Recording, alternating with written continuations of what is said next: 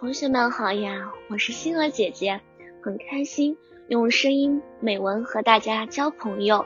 今天星儿姐姐将和大家分享的文章是《我的世界里有你》。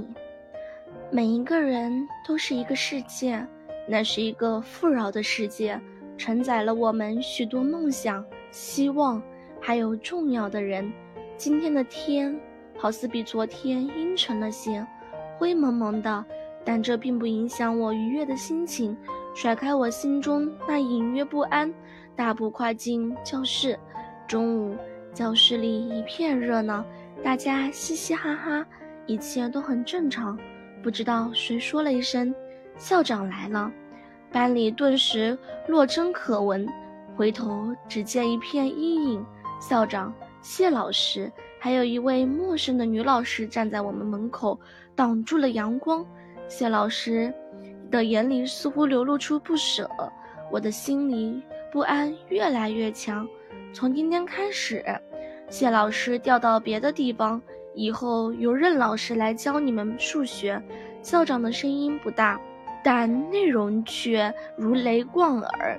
班里的顿时沉寂了几秒钟，脑子也是嗡嗡作响，隐隐约约我听到几道不舍的哭声。校长走后，一道声音突兀但小声的响起：“我看见了，谢老师也哭了。”我一愣，谢老师他也是舍不得我们吧？年轻的女老师留下来，她看起来十分年轻。按校长的说法，她和我们之间没有代沟，比较好交流。她教得很好，但是她永远不是谢老师。那个胖胖的、可爱的、亲和的谢老师，那个像长不大的孩子一样的谢老师，未来属于我的世界里将会装下更多的人，但是我始终不会忘记你。庆幸我的世界里有你，你是我们永远的谢老师，我们永远爱你。